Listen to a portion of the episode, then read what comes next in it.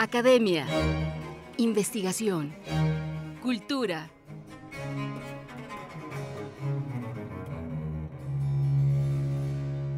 El Colegio Nacional.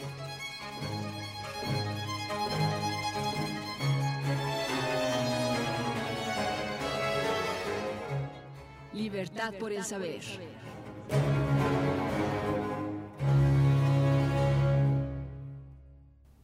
Desde hace 30 años, el doctor Carlos Cuello Coello, miembro del Colegio Nacional, ha trabajado en la computación evolutiva, una rama clave de la inteligencia artificial en la que se simula la evolución natural para resolver problemas complejos de optimización o clasificación. Es en el Colegio Nacional donde se impartirá el curso una introducción a la computación evolutiva, conceptos básicos y aplicaciones.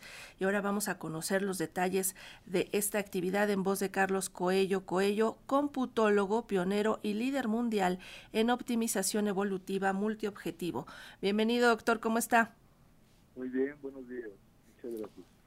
Gracias por estar con nosotros. Pues comencemos conociendo un poco de este término que para muchos no nos resulta tan familiar. ¿Qué es esto de la, la computación evolutiva? Sí, claro. Eh, la computación evolutiva es una rama de la inteligencia artificial en la cual usamos un tipo de, técnicas que le llamamos bioinspiradas, porque toman su inspiración de la naturaleza. En este caso, eh, como usted mencionó, simulamos el principio de supervivencia del más apto de la teoría de Darwin, de la teoría evolutiva, y con esa simulación que hacemos en una computadora, eh, resolvemos problemas normalmente de optimización de, alta complejidad, desde cosas como programar horarios, por ejemplo, de manera óptima, para producir algún, algún tipo de material o, algún producto, hasta eh, problemas mucho más complejos como diseño de medicamentos, eh, como optimizar el ala de un avión. Eh, eso es lo que hacemos nosotros. esa simulación obviamente es un programa de computadora eh, que en realidad es bastante sencillo porque no es muy fiel a lo que ocurre biológicamente, es una simulación muy burda, pero a pesar de eso, se ha encontrado a lo largo de los años que lleva esta técnica, se hicieron en los 60, que proporciona resultados muy buenos a problemas muy complejos. En esta área del conocimiento se trabaja con algoritmos, es un área de la inteligencia artificial, pero los algoritmos también pueden evolucionar. Eh, lo que hacen los algoritmos es simular la evolución, no es en sí que el algoritmo eh, se modifique. Simplemente lo que hacemos nosotros es que partimos de un conjunto de soluciones que en un principio se generan al azar, y esas soluciones van mejorando en el tiempo. Vamos iterando, nosotros llamamos a eso generaciones, como en la evolución natural, es solo que estas generaciones pues no toman millones de años, no toman unos cuantos milisegundos en una computadora o tal vez minutos, dependiendo del problema, y eh, empezando con esa con ese conjunto que es generado completamente al azar, se puede ir viendo cómo al ir simulando la evolución, que lo que hacemos es seleccionar a los que tienen eh, mejores soluciones, los recombinamos como si fuera una especie de, cruza sexual, se eligen dos padres que generan dos hijos, a esos hijos se les hace una mutación, que es un cambio aleatorio en, alguna parte de su estructura, y con ese proceso que es realmente muy sencillo, el, programa es muy cortito, unas tres, cuatro hojas carta de, código, eh, se puede ir viendo una mejora en la, en la aproximación al óptimo muy rápidamente en, la mayoría de los problemas donde, se han utilizado. Y en realidad lo que hacemos es ir simulando lo que hace la, la evolución natural con las especies, pero aquí con soluciones a un problema. E, eso es lo que simulamos. Pero el algoritmo en sí no se automodifica, es simplemente que simulamos el proceso evolutivo directamente sobre las soluciones del problema. ¿Y esto sería lo que se llama un algoritmo genético? Es uno de los tipos de algoritmos evolutivos. Hay varios. Eh, existe la programación evolutiva, existen las estrategias evolutivas, la programación genética. El más conocido es el algoritmo genético, que la diferencia es realmente en los detalles de cómo operan. En principio todos tienen el mismo, todos se basan en simular la evolución. pero por ejemplo la programación evolutiva no tiene recombinación sexual, usa solo mutación. Y en otros se aplica con más frecuencia la, mutación que la recombinación sexual. En el caso del algoritmo genético, que es el más popular en la actualidad, eh, tiene prioridad la recombinación sexual por encima de la mutación, es decir, se hace más frecuente las recombinaciones y con mucha menor frecuencia las mutaciones.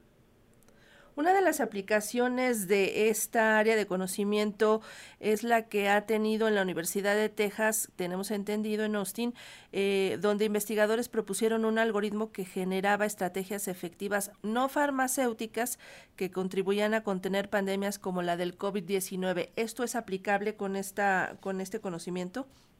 Así es. Sí, ese trabajo que lo hizo un investigador eh, que es bastante conocido en, el área, aunque él trabaja más hacia redes neuronales, el Capitán Nicolaino, eh, lo que ellos hicieron fue eh, simular cómo se podría contener una pandemia sin tener que recurrir necesariamente a una vacuna, ¿no? O sea, qué, qué estrategias se podrían utilizar de varias posibles y eh, estas estrategias que son básicamente de confinamiento social, lo que buscan es optimizar un tanto la, la diseminación del virus, o sea, que se disemine lo menos posible, y también que resulte lo menos eh, intrusivo posible para, para los seres humanos. Eh, de hecho, lo, escribieron en un concurso, pero no ganaron porque hubo un concurso de diferentes técnicas basadas en inteligencia artificial que se usaron durante la, pandemia, ¿no? Desde unas muy sofisticadas para diseño de, vacunas, que al final tengo entendido que, que, lo que resultó no se usó porque el diseño de la vacuna se hizo de manera más tradicional, hasta este, otras como esta, ¿no? que eran básicamente estrategias.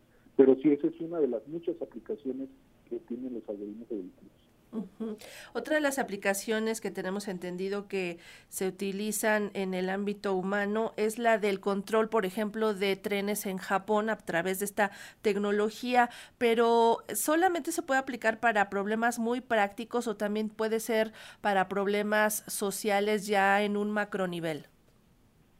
Se puede usar prácticamente en cualquier tipo de, problema y de hecho se han usado en problemas desde, por ejemplo, cuestiones de bosques, eh, como más eh, biológicos, de ecología, eh, sí se han usado en, problemas sociales, hay documentados algunos casos en donde básicamente el, problema consiste en apoyar la toma de decisiones, ¿no? Por ejemplo, si se va a hacer una, una obra, es bastante complicado a veces cuando toma en cuenta el gobierno la opinión de la gente que va a ser afectada por la obra, eh, hacer que se pongan todos de acuerdo, ¿no? Es, un problema como clásico de, toma de decisiones. Ahí se han utilizado algoritmos evolutivos como apoyo para encontrar cuál es la solución que representa el mejor compromiso entre los intereses de todos los involucrados. Pero sí, a, todos los niveles se, ha utilizado, incluso para generar este, música, eh, obras de arte, en fin, para cuestiones como de creatividad también se han usado algoritmos evolutivos. Ahora es recomendable y conveniente que se use esta tecnología en todos los ámbitos todo el tiempo. No, por supuesto que no. Eh, ni siquiera es adecuado porque eh, como técnica de optimización eh, se recomienda solamente en problemas de muy alta complejidad. Problemas, por ejemplo, más sencillos, problemas lineales, existen algoritmos que son completamente deterministas, que son muy deficientes y que están disponibles en el dominio público, que van a funcionar mejor porque van a dar el resultado más rápido y con mayor precisión. Los algoritmos evolutivos son técnicas de búsqueda estocástica, se basan en el uso de números aleatorios. Por tanto, eh, son algoritmos un poco extraños en el sentido de que dadas las mismas entradas no siempre producen la misma salida. Por eso se tienen que ejecutar varias veces para tener un, un análisis estadístico de resultados que nos permita decir, ah, bueno, con esta confiabilidad este resultado es correcto. Eh, eso difiere de los algoritmos tradicionales, que si yo siempre doy la misma entrada, siempre producen la misma salida. Eh, estas técnicas estocásticas eh, son muy útiles en problemas muy complejos, pero no son muy recomendables en problemas simples, que es un problema de un alto grado de complejidad. Ahora, ¿cuál sería la principal debilidad o los límites de la computación evolutiva actualmente? La principal tiene que ver con su costo computacional. eh, dado que son, se les llama poblacionales porque operan con un conjunto de soluciones a la vez. Hay muchos algoritmos de optimización que operan con una sola solución a la vez, sobre todo los, los de programación matemática. Esto se requiere porque eh, muestrean el espacio de búsqueda, es decir, evalúan varias soluciones para determinar en qué dirección moverse con una cierta probabilidad. Eso, sin embargo, se vuelve computacionalmente muy costoso en algunas aplicaciones. Si yo tengo un problema en donde evaluar la función objetivo toma varios minutos o varias horas, pues en vez de hacer una evaluación en cada iteración, voy a tener que hacer 50, 100, 200, entonces puede ser costosísimo. ¿no? Para que tenga una idea, eh, hace muchos años, hace 20 años, en el 2004, estuve involucrado en un proyecto conjunto de la NASA donde querían optimizar el cambio de órbita de un satélite. En aquel entonces, con la tecnología que teníamos, el código que la NASA nos dio eh, requería alrededor de 8 minutos para una evaluación de la función objetivo.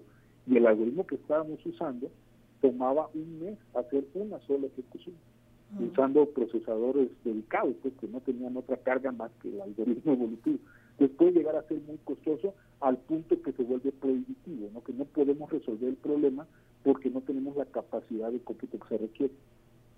Ahora hay que aplicar el mismo algoritmo y la misma computación evolutiva para que encuentre alguna solución para, para abaratar costos, ¿no? hay quienes los han usado, por ejemplo, para optimizar la duración de las baterías de las, de las laptops. Eh, o sea, si se tiene un modelo matemático de cómo funcionan, sí se puede. En supercómputo es más complicado porque ahí las tecnologías cambian muy rápido y es un tanto difícil encontrar una manera de, usar de manera óptima los recursos, pero sí, claro, suena como que ese es un problema que valdría la pena optimizar. Pues sí. Doctor, usted va a impartir ahí en el Colegio Nacional el curso Una introducción a la computación evolutiva, conceptos básicos y aplicaciones. Esto lo va a dividir en tres sesiones. ¿Nos podría bosquejar un poco lo que tratará en cada una de estas sesiones? Sí, son cinco sesiones, ah, es de lunes a viernes. Eh, vamos a empezar eh, el día de hoy dando una introducción muy general eh, a la parte como biológica, que es el antecedente de estos algoritmos es decir, lo que es eh, las teorías evolutivas que, se han propuesto, muy así, este, de manera muy ligerita, ¿no? Porque no, no soy experto yo en la parte biológica, es un poco el hablar de cómo eso eh, se ha utilizado para generar el modelo computacional con el que trabajamos nosotros, que es lo que se conoce como el neodarwinismo, que combina la teoría evolutiva de Darwin con las leyes de la herencia de Mendel, y con eh, algo que, se conoce como la teoría del germoplasma. E, esos tres conceptos biológicos que los vamos a explicar hoy de manera muy somera eh, son lo que eh, se usa como principio básico para el diseño de estos algoritmos. En la segunda sesión ya vamos a hablar más de cómo la historia que ha seguido la computación evolutiva, quiénes son los primeros que propusieron este tipo de algoritmos, qué motivación tenían, eh, hasta nuestros días, ¿no? Cómo ha evolucionado el tipo de, técnicas que usamos el tipo de algoritmos. Y posteriormente eh, voy a dar una serie de conceptos, primero biológicos, y luego cómo usamos nosotros ese concepto en computación evolutiva. Por ejemplo, lo que es un cromosoma biológicamente y a qué le llamamos nosotros cromosoma, que es un término que usamos en computación evolutiva. Posteriormente ya hablaré de los algoritmos evolutivos más eh, comunes, que son los algoritmos genéticos, la programación evolutiva, las estrategias evolutivas y la programación genética, dando ya un poquito más de detalle de cómo funcionan. No me voy a meter a, código ni nada de eso, es eh, muy eh, por arriba de sus principios fundamentales de, funcionamiento. Y en las últimas dos sesiones vamos a ver algunos conceptos adicionales que, han impactado en computación evolutiva como la coevolución y las aplicaciones, algunas de las muchas aplicaciones que existen en problemas del mundo real en los que sabemos que se han utilizado algoritmos evolutivos.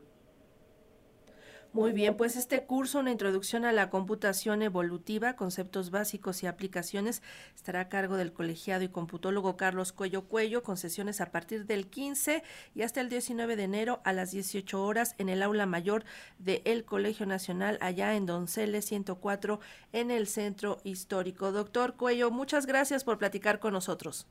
Muchas gracias. Hasta pronto.